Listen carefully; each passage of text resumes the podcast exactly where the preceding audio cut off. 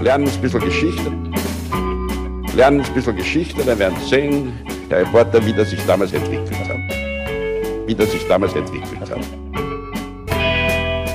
Hallo und herzlich willkommen bei Geschichten aus der Geschichte. Mein Name ist Richard. Und mein Name ist Daniel. Ja, und wir sind zwei Historiker, die sich Woche für Woche eine Geschichte aus der Geschichte erzählen. Immer abwechselnd und immer so, dass der eine nie weiß, was der andere ihm erzählen wird. Korrekt. Ja, und Daniel, wir sind angekommen bei Folge 382. Bist du sicher? Ziemlich sicher. Hm? Ich glaube, relativ sicher. Das ist ganz lustig, irgendjemand auf Mastodon hat so ein Geschichten-Bingo gemacht. Was der normalerweise Bullshit-Bingo und so weiter, Ja. aber auch nicht bös gemeint, sondern einfach mit den Dingen, die wir immer sagen. Und da ist es natürlich auch dabei. Die Zahl. Die Zahl. Ja. 382. Das heißt, 381 war eine Folge, die ich erzählt habe. Erinnerst du dich noch, äh, was ich, was ich da erzählt habe? Mhm, du hast die Geschichte der Besiedelung des Pazifiks erzählt und wie das Wissen um die Seefahrt gerettet werden konnte. Genau. Sehr schöne Zusammenfassung. Schönes Feedback bekommen dazu. Ähm, das meiste landet wie immer im Feedgag. Eine Sache möchte ich aber anmerken, was ganz lustig ist, was jemand auch bei uns kommentiert hat am Blog. Mhm. Wir sind mit unserem Geschichtspodcast ja eigentlich auch etwas verbunden mit dieser Gegend. Weißt du warum? Ach so, ah, tatsächlich, ja, wegen unserer Domain, oder? Richtig. Ja. FM. FM ist eigentlich die Top-Level-Domain der Federated States of Micronesia, wo ja Maupilok herkommt. Mhm. Also Satoal ist in diesen Federated States of Micronesia eine Island Nation. Das heißt, wir Und- finanzieren die mit unserer Domain auch ein bisschen mit, oder wie? Ich glaube, ja. Also, weißt du, üblicherweise so länderspezifische Domains sind eigentlich dazu gedacht, dass sie eben von Unternehmern oder Organisationen oder Personen in diesem Land verwendet werden. FM bietet sich halt wahnsinnig gut an für alles, was mit Radio und Audio und sonst wie zu tun hat. Mhm. Deswegen hat sich das so eingebürgert, dass es dafür verwendet wird. Und sie ist ja auch im Vergleich zu zum Beispiel .com-Domains relativ teuer. Mhm. Und ich glaube, das fließt direkt in den Staatshaushalt der Federated States of Micronesia. Sehr gut. Ähm, ja, Richard, gibt es sonst noch irgendwelche hausmeisterlichen Themen, die wir vorab besprechen sollten? Mir fällt jetzt gerade nichts ein. Deswegen würde ich eigentlich raten, dass wir direkt übergehen zu einer Geschichte. Und ich hoffe, du hast eine mitgebracht. Das ist übrigens auch Teil des Geschichte-Bingos. Das ist halt so, das ist so absehbar. Ich meine, da ist ja dann gleich nach der Einleitung schon das Bingo erreicht. ja, ziemlich. Richard, am 16. September 1890 steigt der französische Erfinder Louis Le Prince in einen Zug von Dijon nach Paris. Mhm. Dort hat er für einige Tage seinen Bruder besucht und jetzt soll es weitergehen nach New York, wo Le Prince eigentlich mit seiner Familie lebt und wo er seine neue Erfindung präsentieren will, für die er schon seit zwei Jahren das Patent hat. Allerdings wird es nicht passieren, weil Louis Le Prince gilt, seit er den Zug bestiegen hat, in Dijon als verschollen und wir wissen nicht, was mit ihm passiert ist. Okay. Was wir allerdings wissen, ist, dass wenn Le Prince seine Erfindung in New York wirklich öffentlich präsentiert hätte, dann wäre er heute vielleicht weltberühmt und wir würden nicht die Brüder Lumière und Thomas Edison als die Erfinder des Films Oh, sehen. interessant.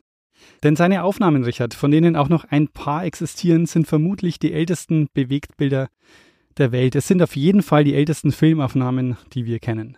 Richard, was weißt du über Louis Le Prince und hast du die Roundhay Garden Scene schon mal gesehen?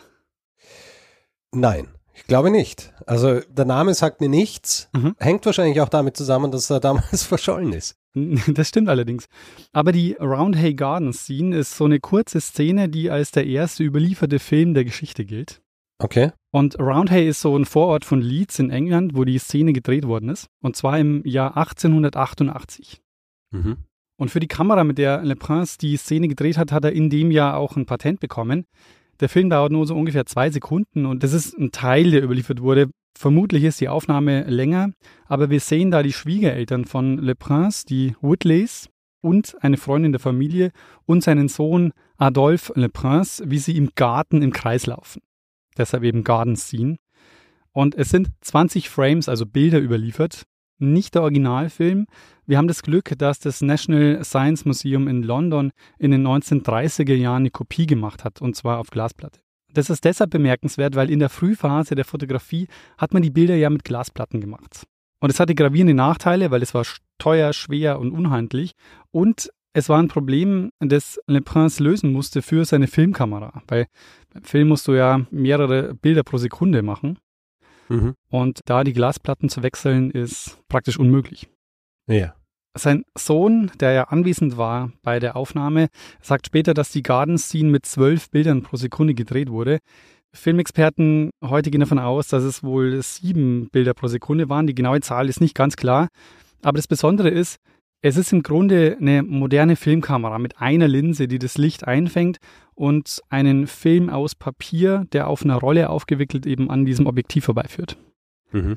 Und in der Kamera wird eben dann dieser Film auf dieser Rolle ab und dann wieder aufgewickelt und dabei eben kurz belichtet. Mhm. Mit Glasplatten wäre das nicht möglich gewesen, weil die kannst nicht so schnell austauschen.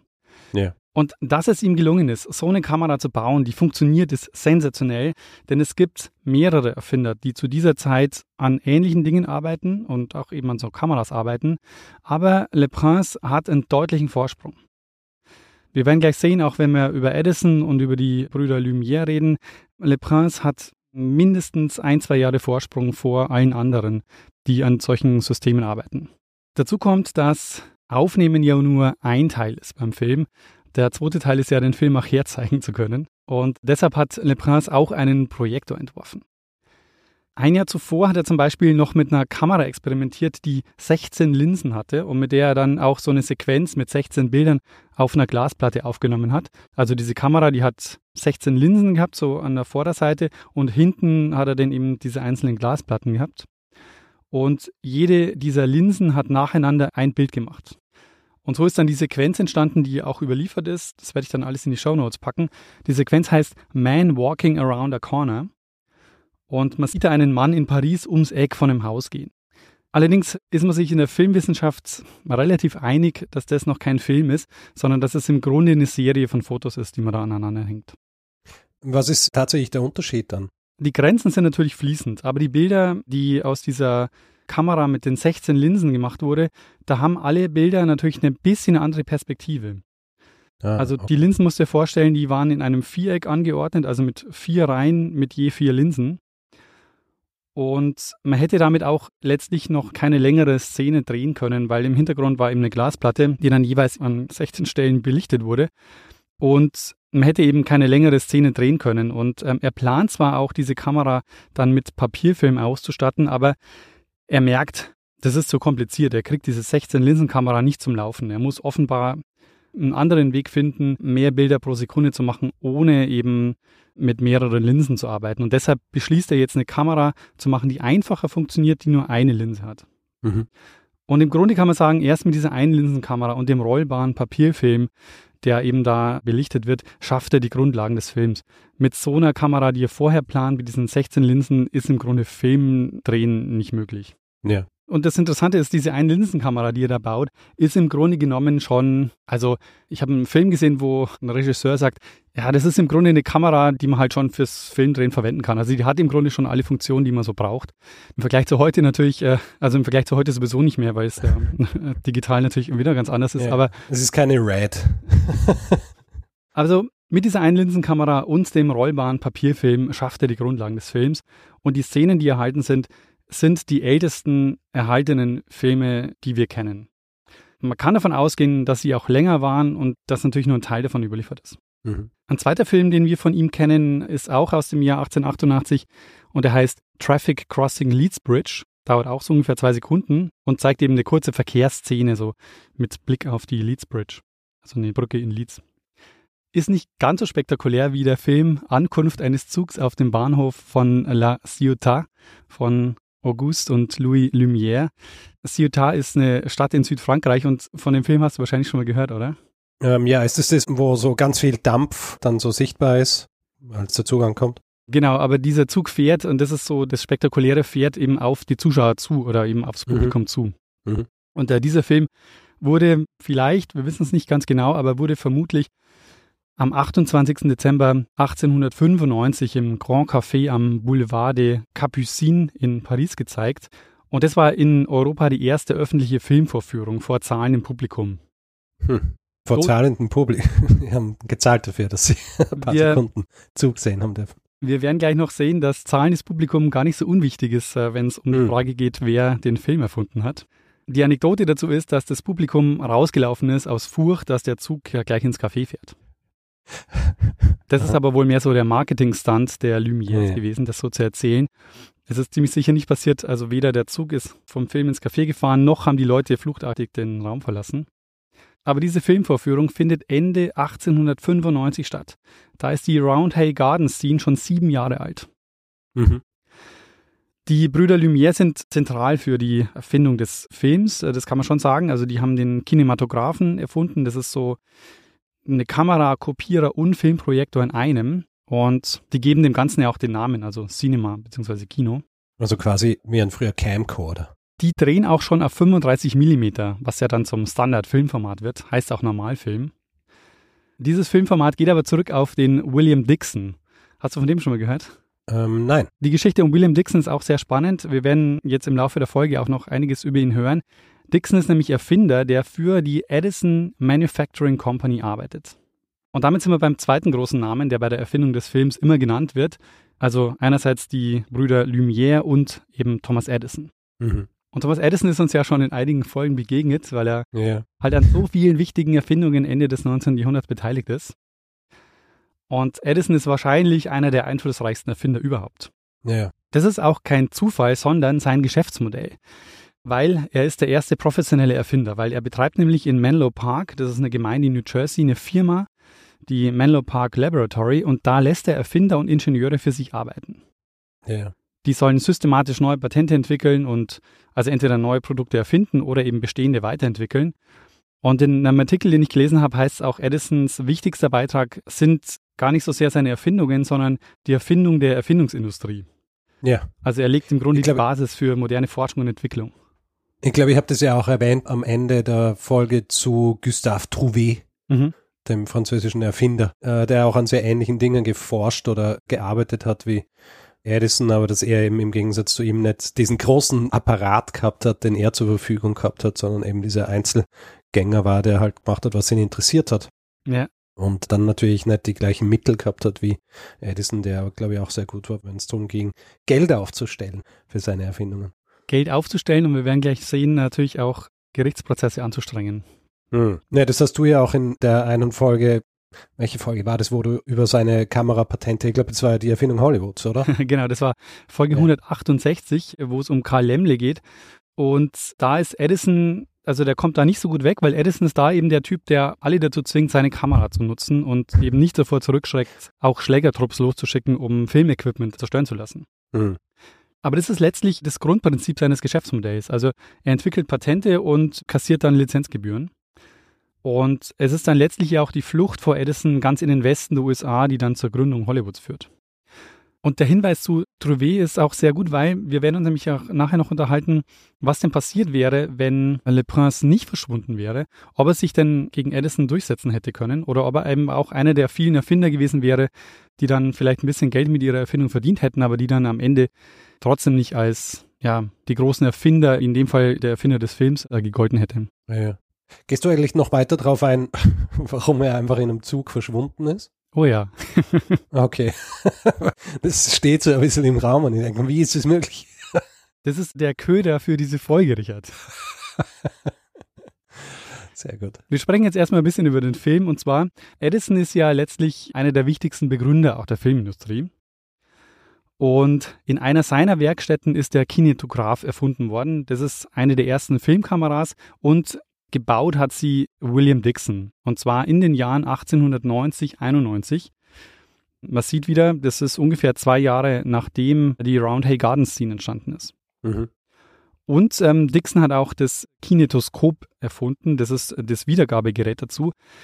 Das ist in dem Fall ein Guckkasten, also es ist keine Projektion, weil Edison eigentlich gar nicht vorhat, das Ganze wie in so einem Kino zu projizieren, sondern eigentlich hat er vor, dass die Leute sich das eben in so einem Guckkasten dann anschauen, den Film. Hm.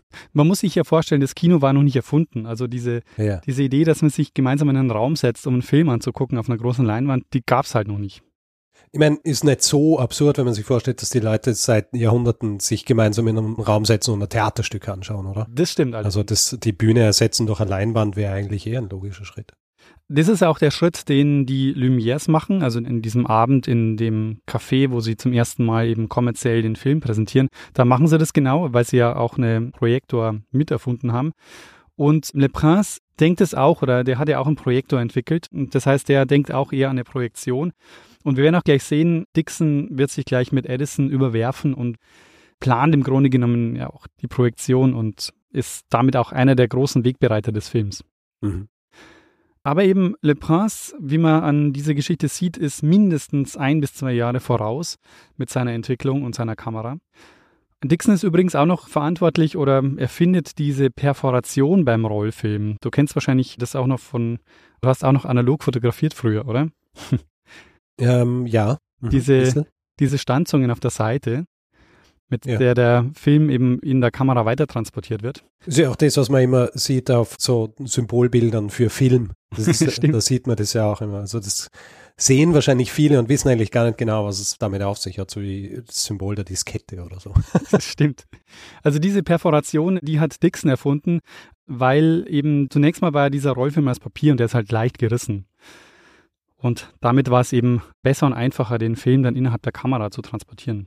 Er ist dann aber später und auch Le Prince dann übergegangen zum Celluloid-Film. Also sie haben dann das Papier ersetzt durch Celluloid, also durch Plastik im Grunde. Mhm. Und ich glaube, Celluloids oder diese Celluloid-Filme waren auch so das erste Plastikmassenprodukt, das es so gab und auf den Markt ja. kam. Jedenfalls setzt Dixon auch den Maßstab mit den 35 Millimetern, die er hier entwickelt für die Kamera. Der erste Film, der von ihm überliefert ist, heißt Monkey Shines, ist aus dem Jahr 1890. Und um ehrlich zu sein, man erkennt da nicht so viel. Also deshalb auch Monkey Shines. Also es ist im Grunde so eine Person, die große Bewegungen macht, aber man erkennt die Person eigentlich nicht so richtig. Aha. Und der erste Film, oder der erste richtige Film, der überliefert ist von Dixon, der heißt Dixon Greeting und zeigt den Dixon, wie er mit so einem Hut grüßt. Und soweit ich das beurteilen kann, müsste das ein klassischer Straw Hat sein. Ah ja. Den er da in der Hand gut. hält. Also ist es vor September oder so aufgenommen worden. genau. Ich glaube im Mai. Und mhm. diese Geschichte um die Straw Hats hast du erzählt in Folge 262, die Straw Hat Riots. Mhm. Edison hat dann auch das erste kommerzielle Filmstudio der Welt bauen lassen, wo dann ab 1893 die Filme der Edison Manufacturing Company gedreht wurden. Und dieses Filmstudio wird Black Maria genannt. Und das Coole an Black Maria ist, dass man nicht nur das Dach öffnen konnte, damit mehr Licht reinkommt, sondern das ganze Gebäude war auf einer drehbaren Plattform gebaut. Und konnte man eben so im Licht dann drehen.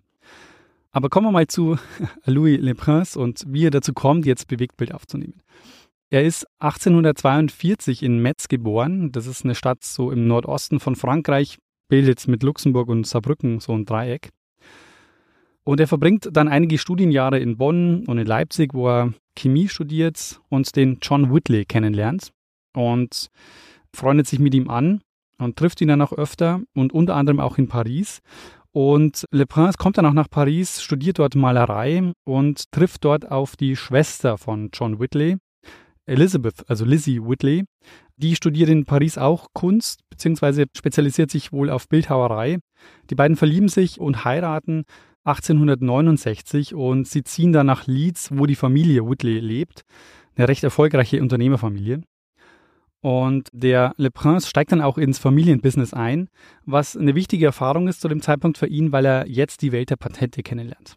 Mhm. Er macht dann so in den nächsten Jahren unterschiedliche Jobs, also er bleibt nicht in dem Familienunternehmen.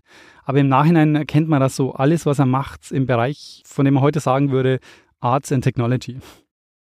Er gründet mit Lizzie zum Beispiel dann gemeinsam die Leeds Technical School of Arts und sie arbeitet da zum Beispiel dann als Kunstlehrerin und interessant ist, der Le Prince ist zu Lebzeiten eigentlich bekannt als Künstler. Also seine Spezialität zum Beispiel, für die er auch überregional bekannt war, war es, dass er Fotografien auf Keramik abbilden konnte. Okay. Anfang der 1880er Jahre, sie haben inzwischen zwei Kinder, Marie und Adolphe. Und die Familie zieht dann nach New York, wo er beginnt, Experimente zu machen mit Fotografien. Und Lizzie Leprince arbeitet auch in New York weiter als Kunstlehrerin und er verdient interessanterweise sein Geld als Manager von Panoramen. Was für Panoramen? Also das sind diese riesigen Bilder, die so zum Beispiel bekannte Szenen der Geschichte zeigen. Und äh, diese Panorama-Ausstellungen waren im 19. Jahrhundert so ein Massenmedium. Also man kann sich das heute kaum noch vorstellen, aber das waren im Grunde so begehbare Bilder, die man sich angucken konnte und wo eben bekannte Szenen gezeigt wurden. Und das waren eben sehr, sehr beliebte Ausstellungen in dieser Zeit. Okay. Er entwickelt jetzt den Plan, eben so in den 1880er Jahren eine Kamera zu bauen, um Bewegtbilder aufzunehmen. Und das war eine Idee, wir haben das schon öfter gehabt, jetzt auch in Folgen, so eine Idee, wo man so merkt, die liegt in der Zeit irgendwie so in der Luft. Mhm. Also Le Prince ist nicht der Einzige, der jetzt in den 1880er Jahren so einen Versuch unternimmt. Es ist echt erstaunlich, wie nah beieinander die teilweise waren und wie die haben wirklich sehr ähnliche Erfindungen jetzt gemacht haben, was so den Film betrifft. Zum Beispiel gibt es den Woodsworth Donisthorpe, der hat schon 1876 ein Patent für eine Filmkamera eingereicht, also nochmal zwölf Jahre vor Le Prince. Interessant ist, dass der auch in Leeds lebt und wir davon ausgehen können, dass er zumindest in Kontakt mit Le Prince gekommen ist. Mhm. Aber wirklich fertig hat er die Kamera laut Patent erst 1889 und die einzigen zehn Frames, die erhalten sind davon, die stammen aus dem Jahr 1890 und die zeigen Verkehr am Trafalgar Square in London. Ha. Und sind damit die ersten Verkehrsaufnahmen, die wir aus London haben. Oder die halt überliefert sind. Und wie ist der Verkehr? Schlimm? Ähm, schon heftig. Also da wuselt schon einiges rum.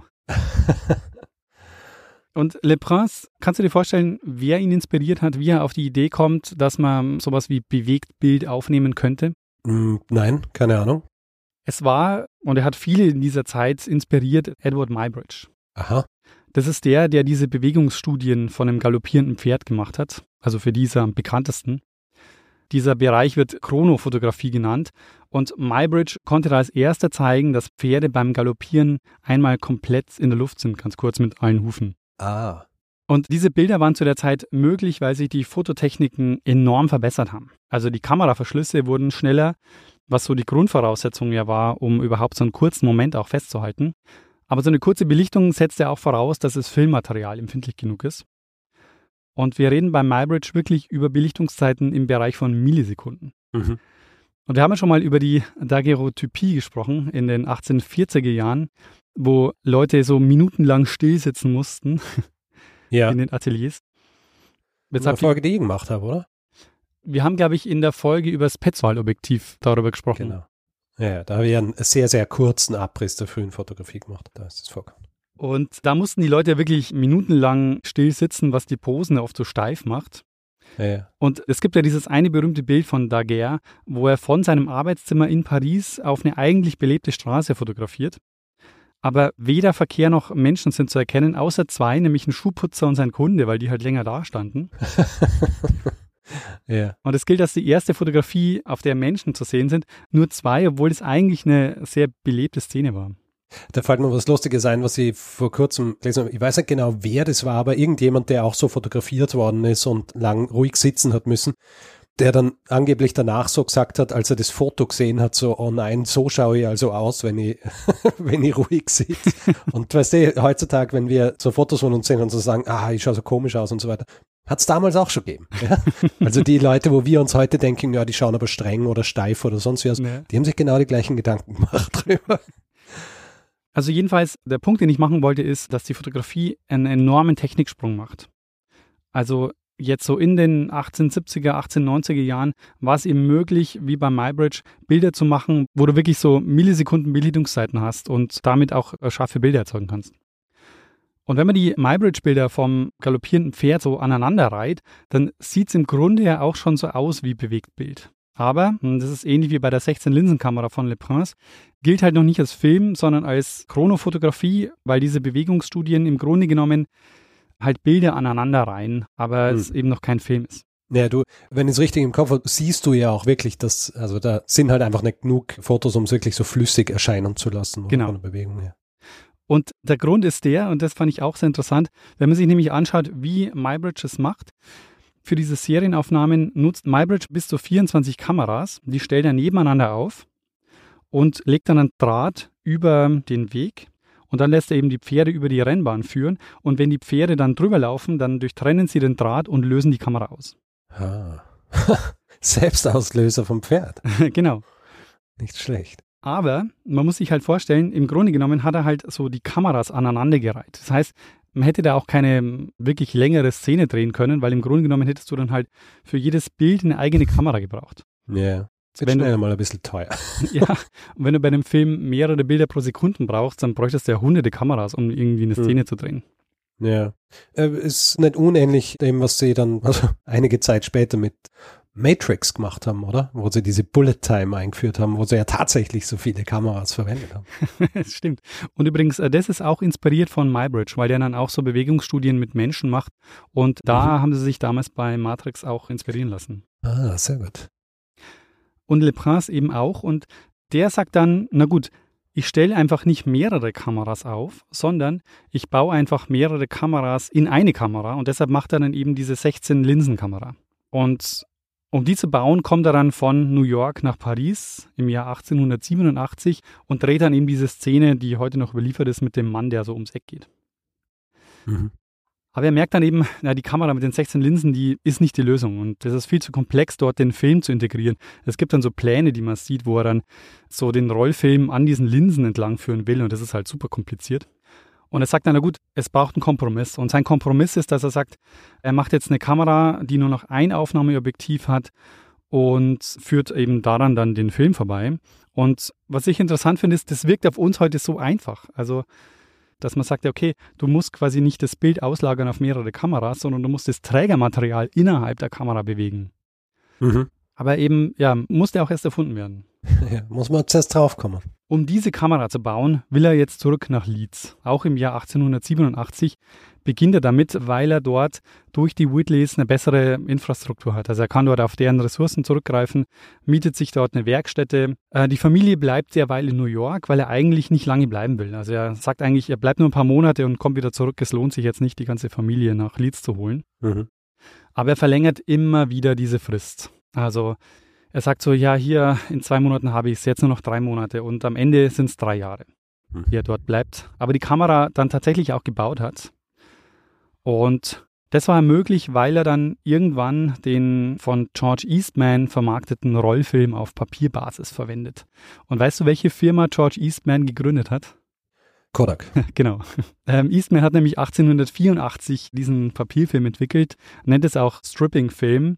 Und das war eben der Rollfilm, der mit Gelatine beschichtet war, so eine Fotoemulsion. Und die konnte man eben nach der Belichtung dann abziehen und auf eine Glasplatte übertragen.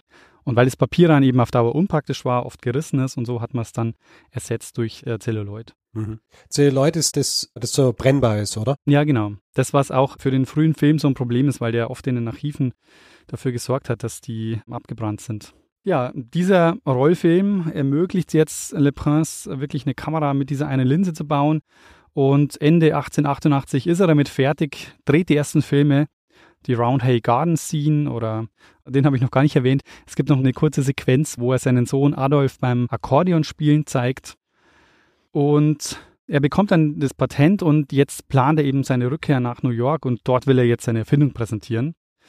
Er lässt also Kamera und Projektor in Leeds verpacken für die Überfahrt in die USA, fährt noch zu seinem Bruder nach Dijon, um sich zu verabschieden und besteigt dort den Zug nach Paris und verschwindet spurlos.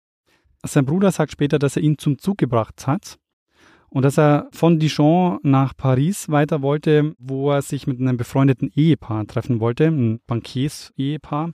Und mit denen wollte er weiter nach Leeds fahren. Aber Le Prince kommt nicht, deshalb fahren die beiden alleine weiter.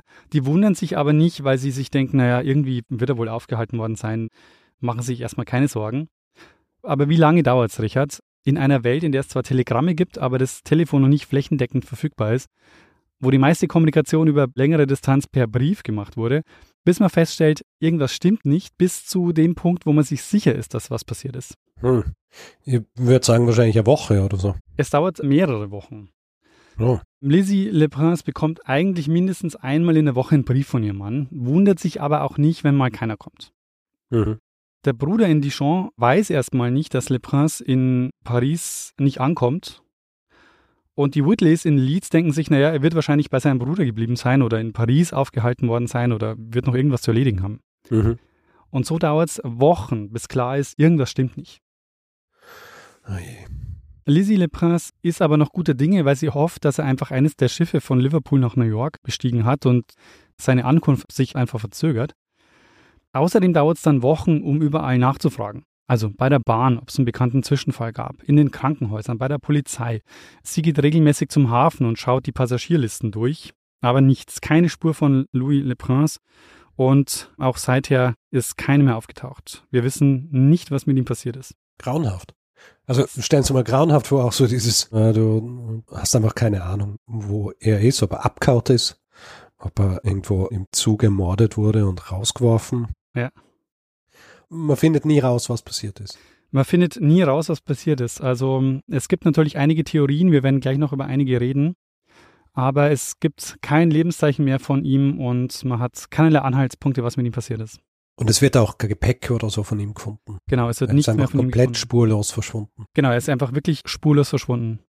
Es wird ein Foto gefunden von einem Mann, der zu einem ähnlichen Zeitpunkt in der Seine in Paris gefunden wurde. Und dieses Foto, ich glaube, das ist noch gar nicht so lange her, in den 2010er Jahren wird da vermutet, das könnte er gewesen sein, weil er eine Ähnlichkeit hatte mit Le Prince. Aber der Bart stimmt nicht. Also Le Prince hat so einen Bart, wo er ähm, überall Bart hat, außer am Kinn, den hat er sich da wegrasiert.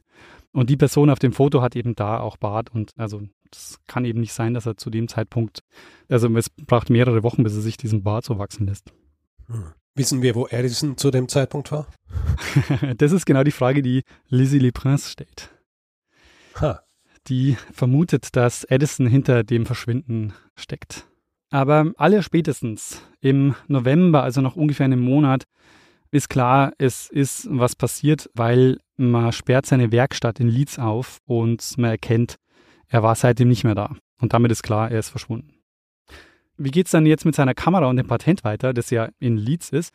Lizzie Le Prince kontaktiert dann einen Anwalt, weil kurz nachdem Le Prince verschwindet, kündigt Edison an, dass er für 1891, also nur wenige Monate nach dem Verschwinden, dass er seine erste große Filmverführung machen wird. Lizzie Le Prince ist schockiert, weil sie wartet jetzt seit über drei Jahren auf die Rückkehr ihres Mannes mit genau dieser Erfindung, mit der jetzt Edison an die Öffentlichkeit geht. Mhm. Und deshalb kontaktiert sie einen Anwalt und sagt, können wir da dagegen vorgehen, weil die Kamera, die Edison hier beschreibt, die sieht schon sehr ähnlich aus wie das, was mein Mann gemacht hat und wir haben hier ein Patent. Mhm. Und sie bekommt aber schlechte Nachrichten, weil ihr Mann, also Louis Le Prince, gilt als verschollen und nicht als tot. Deshalb kann sie nicht für ihn klagen. Und eine Person wurde in der Zeit in New York, er hat inzwischen die amerikanische Staatsbürgerschaft, erst nach sieben Jahren für tot erklärt. Mhm. Und erst dann war sie Erbin des Patents und konnte dann klagen. Das heißt, sie mussten bis zum 16. September 1897 warten, bis Le Prince offiziell für tot erklärt wurde. Also das waren exakt sieben Jahre, nachdem er zuletzt gesehen wurde. Und bis dahin hat sich Edison natürlich längst durchgesetzt und war die Filmtechnik ja schon viel weiter. Ja, ja, eh. Das ist ja in so einem Zeitraum. Das ist ja Gold wert quasi jede Woche. Genau. Und wenn die verstreicht, dann ist alles schon lang obsolet. Und es sind natürlich einige Theorien aufgestellt worden, was passiert sein könnte. Also es ist der Verdacht aufgetaucht, prominent vertreten durch eben Lizzie Le Prince, dass Edison hinter dem Verschwinden ihres Mannes steckt. Mhm. Der im Mai 1891 die erste Filmverführung ankündigt, die dann im April 1894 auch tatsächlich passiert mit der ersten kommerziellen Vorführung. Edison eröffnet da einen Salon, wo die Filme gezeigt werden, allerdings immer noch nicht als Projektion, also immer noch mit so einem Guckkasten. Mhm. Und deshalb gilt er ja auch im Grunde als der Erfinder des Kinos. Die Lumières in Paris waren erst ein Jahr später dran. Und diese Geschichte, ich habe ja das schon angekündigt mit der kommerziellen Vorführung, ist deshalb wichtig, fand ich sehr interessant in der Recherche, weil es war nämlich wichtig, dafür auch Tickets zu verkaufen, weil es gab zwar die Welt der Patente, aber in der Logik damals galt man als der Erste nicht, wenn man das Patent anmeldet, auch nicht, wenn man die Erfindung herzeigt, sondern wenn man sie verkaufen kann. Ja. Wenn also irgendjemand bereit dafür ist, Geld dafür zu zahlen, dann galt es eben in der öffentlichen Wahrnehmung als entscheidend. Ist ja heute auch nicht viel anders, oder? Also so in der öffentlichen Wahrnehmung. Wenn du in der Lage bist, dein Produkt zu verkaufen, dann hast du einen Erfolg damit. Das stimmt. Ich meine, es ist ja auch insofern logisch, weil ankündigen kannst du ja viel. Ja, ja. Aber an dem Verdacht, dass Edison hinter dem Verschwinden steckt, ist halt ziemlich sicher nichts dran, weil was beim Film passiert, ist ja die typische Edison-Methode. Also wir haben das ja schon kurz am Anfang besprochen, dass Edison ja sich die Patente holt und dann eben die Leute vor Gericht zehrt. Und das nennt man ja im Englischen Lawyer Someone to Death. Ja. Also er geht einfach so lange vor Gericht und hat eben auch die größeren finanziellen Mittel, dass er im Grunde jeden in Grund und Boden klagen kann. Mhm. Und daher ist wahrscheinlich davon auszugehen, dass Edison sich auch durchgesetzt hätte, wenn Le Prince tatsächlich seine Erfindung hergezeigt hätte. Le Prince wäre wahrscheinlich einer dieser kleinen Erfinder gewesen, die halt auch was erfunden hätten, aber er wäre trotzdem der große, ähm, der große Held der Filmgeschichte geworden. Mhm. Einfach machtlos gegen den, den riesigen Erfindungsapparat des Edison. Ich denke schon. Also Edison sichert sich ja wirklich über 1000 Patente und zieht gnadenlos vor Gericht. Also das ist ja im Grunde sein Leben besteht, glaube ich, auch aus sehr, sehr vielen Gerichtsprozessen. Mhm. Und Ja, ist halt auch ein Teil dieser gesamten Patentgeschichte, oder? Also ein Patent bringt ja auch nichts, wenn es es dann nicht durchsetzt. Genau, ja. Es gibt ein Gerichtsverfahren, das die Filmindustrie sehr geprägt hat. Das findet 1898 statt. Und in diesem Verfahren tritt auch Adolphe Le Prince als Zeuge auf. Also acht Jahre nachdem sein Vater verschwunden ist. Und zwar klagt in diesem Prozess Edison gegen die American Mutoscope Company, besser bekannt als Biograph Company. Und Biograph war die erste richtige US-Filmproduktionsfirma. Die wurde 1895 gegründet. Und was glaubst du von wem? 1895. Puh, ich weiß es nicht. William Dixon. Ach so, der Dixon. William Dixon, der Mann, der für Edison die Kinematografie erfunden hat, der verlässt die Edison Labs 1895 und macht sich selbstständig mit der Filmproduktionsfirma. Es kam nämlich zu einigen Meinungsverschiedenheiten zwischen Dixon und Edison und Dixon drängt zum Beispiel auch darauf, die Filme zu projizieren. Und die American Mutoscope Company ist lange Jahre so das wichtigste Konkurrenzunternehmen zu Edisons Filmstudio. Mutoscope ist mehr oder weniger die einzige Filmproduktionsfirma, die weiter Filme drehen kann, ohne Lizenzgebühren zu zahlen, weil Dixon halt eine eigene Kamera entwickelt für äh, Mutoscope Mhm. und damit diesen Patentstreitigkeiten aus dem Weg gehen kann. Edison klagt aber trotzdem, weil er sagt, naja, er ist der Erfinder der Kinematografie und hat daher Anspruch auf Lizenzgebühren, selbst wenn sie eine andere Kamera benutzen. Und in dieser Gerichtsverhandlung sollte dann eben geklärt werden, wer jetzt tatsächlich das Kino erfunden hat. Und deshalb werden in dieser oder bei dieser Gerichtsverhandlung auch die Filme von Le Prince gezeigt. Und am Ende gewinnt Edison das Verfahren. Das wird zwar eine Überraschung. das wird zwar ein Jahr später wieder aufgehoben, weil Biograph in Berufung geht, aber es legt trotzdem eben die Basis für den späteren Edison Trust, wo dann alle großen US-Produktionsfirmen und Filmverleiher dann Mitglied waren und dann an Edison Lizenzgebühren gezahlt haben. Mhm. Und ja, alle, die eben nicht bei diesem Lizenzsystem mitgemacht haben, die hat er dann mit Patentklagen überzogen. Und am Ende ist dann auch Biograph Teil dieses Edison Trusts. Spätestens jetzt nach diesem Gerichtsurteil gerät Le Prince und seine Filme in Vergessenheit. Edison gilt seither als Erfinder des Films und er ist auch sehr stark darum bemüht, Dixon aus den Geschichtsbüchern zu tilgen. Und es ist ihm auch ein Stück weit gelungen, muss man sagen. Ja, aber nur ein Stück weit. Nur ein Stück weit. Ansonsten werden wir heute nicht über ihn sprechen. können. Genau. Das ist die eine Theorie, also dass ähm, Edison hinter dem Verschwinden von Le Prince steckt. Die zweite Theorie, die kursiert, ist, dass Le Prince Suizid begangen haben könnte. Das ist so eine Theorie, ich meine, das lässt sich nie ganz ausschließen. Mhm. Wäre aber halt ein ungewöhnlicher Zeitpunkt, kurz bevor er seine Erfindung präsentiert. Und wir sehen ja an der Roundhay Garden Scene, dass seine Kamera funktioniert hat. Mhm. Naja, weißt du, natürlich wäre es ungewöhnlich, also wäre so ein ungewöhnlicher Zeitpunkt, aber ich kann mir vorstellen, dass das, ich meine, das ist wahrscheinlich einer der wichtigsten Momente seines Lebens gewesen, oder? Ja, genau. Und ähm, es kann Leute schon zu bestimmten Gemütszuständen führen, denke ich. Absolut. Also Der wird jetzt auch nicht ausschließen deshalb, ja. Absolut. Könnte auch sein, dass er nicht Suizid begangen hat, könnte auch sein, dass er ausgewandert ist, dass er, keine Ahnung, irgendwo anders ein neues Leben begonnen hat. Ich meine, das wäre dann tatsächlich ein bisschen außergewöhnlich, oder? Alles zurücklassen, wofür er gearbeitet hat, seine Familie zurücklassen ohne Erwartung. Ich meine, wissen wir was über ihn, wie er so war? Wäre er so ein Typ gewesen, der sowas macht? Also alle Beschreibungen, die wir haben, deuten nicht darauf hin, dass er, dass er sowas machen würde. Hm. Die dritte Theorie ist auch eine Mordtheorie, weil es ist ja so, bei Morden stecken ja dann häufig auch Bekannte oder Familienmitglieder dahinter. Und so hat man auch in dem Fall gedacht, na gut, wenn es ein Mord war, wer könnte es gewesen sein? Und deshalb gibt es eine Theorie, die besagt, na, es könnte sein Bruder gewesen sein, den er in Dijon besucht hat. Die hatten auch angeblich Meinungsverschiedenheiten, was das Erbe der Mutter betrifft. Und sein Bruder ist ja auch der, der ihn zuletzt lebend gesehen hat. Mhm. Es gibt andererseits aber auch einen Brief, in dem es heißt, dass die ganze Familie von seinem Bruder mit am Bahnhof dabei war, als sie den Louis verabschiedet haben. Naja, könnte sie ja irgendwie beeinflusst haben, dass sie das behaupten. Ähm, könnte sein, das äh, ist, nur eine, ist ja. nur eine Bemerkung in dem Brief. Die vierte Theorie ist, also denke ich, die wahrscheinlichste, dass er einfach Opfer eines Gewaltverbrechens geworden ist oder dass er einen tödlichen Unfall hatte. Hm. Ja, eh, ich meine, er ist von Dijon nach Paris gefahren, oder? Mhm, genau. Paris ist ja auch äh, zu jener Zeit kein ganz ungefährliches Pflaster gewesen, oder? Mhm, genau. Eine Theorie besagt eben, dass er ausgeraubt wurde und in die Seine geworfen wurde oder so. Und dann eben nie gefunden wurde. Oder selbst wenn er gefunden wurde, dann eben nie zugeordnet wurde zu einer vermissten Person. Am Ende muss man sagen, wissen wir es nicht und wir werden es auch nicht erfahren. Also was wir wissen ist, dass die ältesten Filme, die wir haben, von ihm stammen.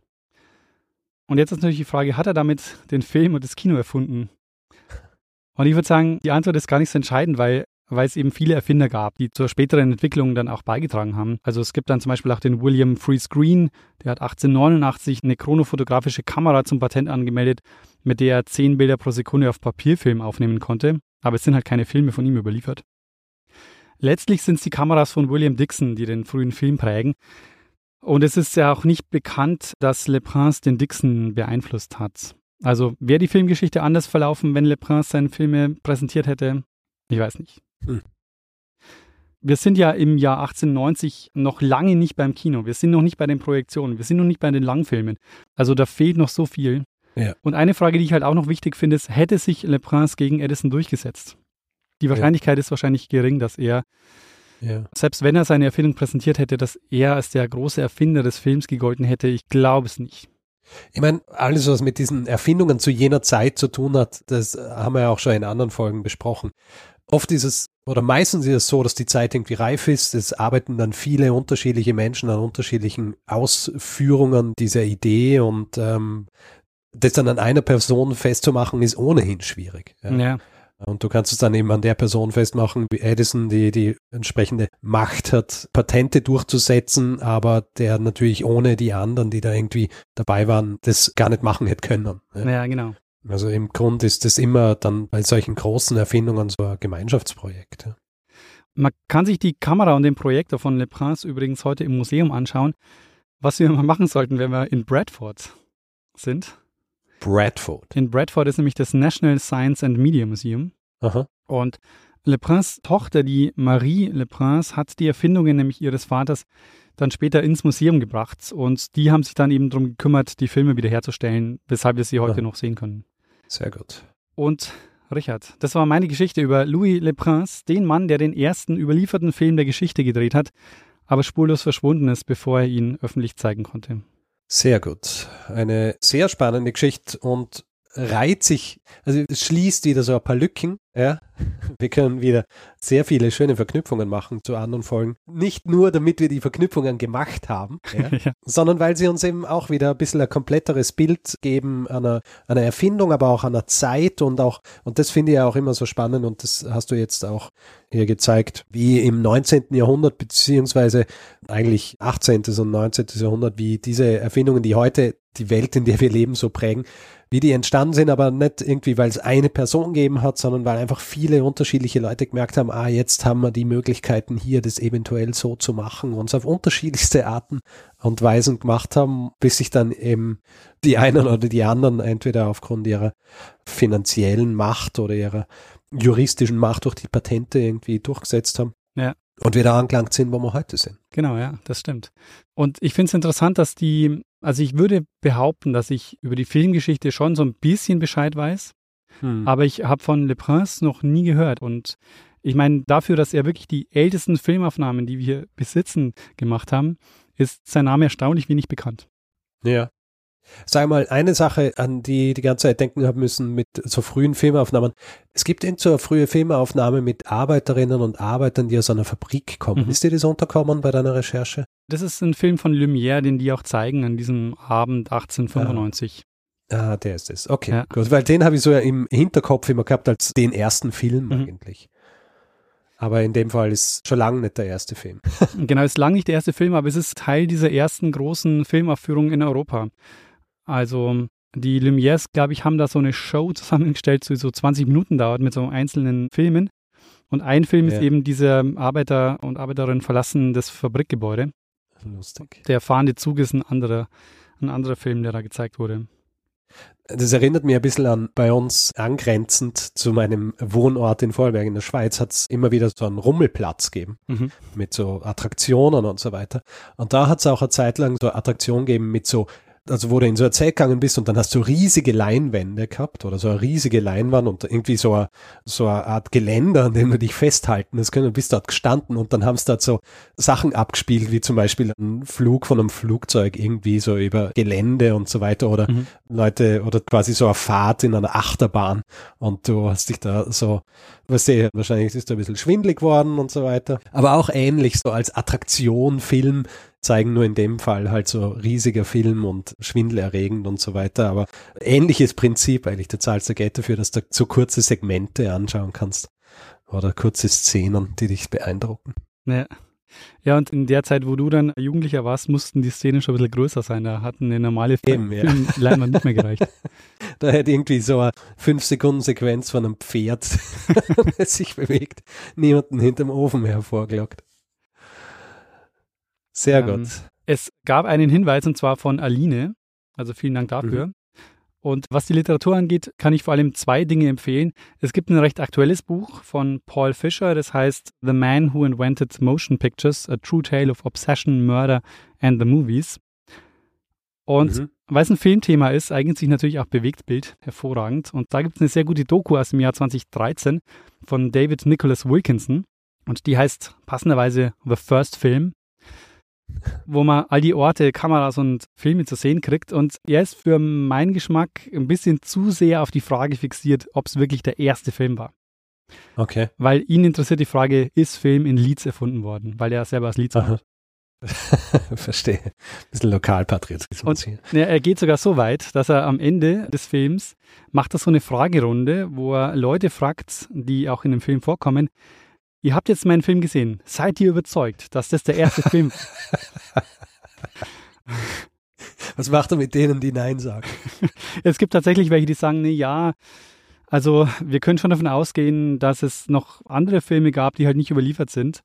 Und er sagt dann auch selber am Ende, okay, es ist vielleicht nicht der erste Film, aber es ist the oldest surviving Film, also der erste Ja. überlieferte Film. Und Hm. aber am Ende des Tages muss man sagen, es ist ja auch egal, weil es macht deshalb auch Leeds nicht zur Filmhauptstadt.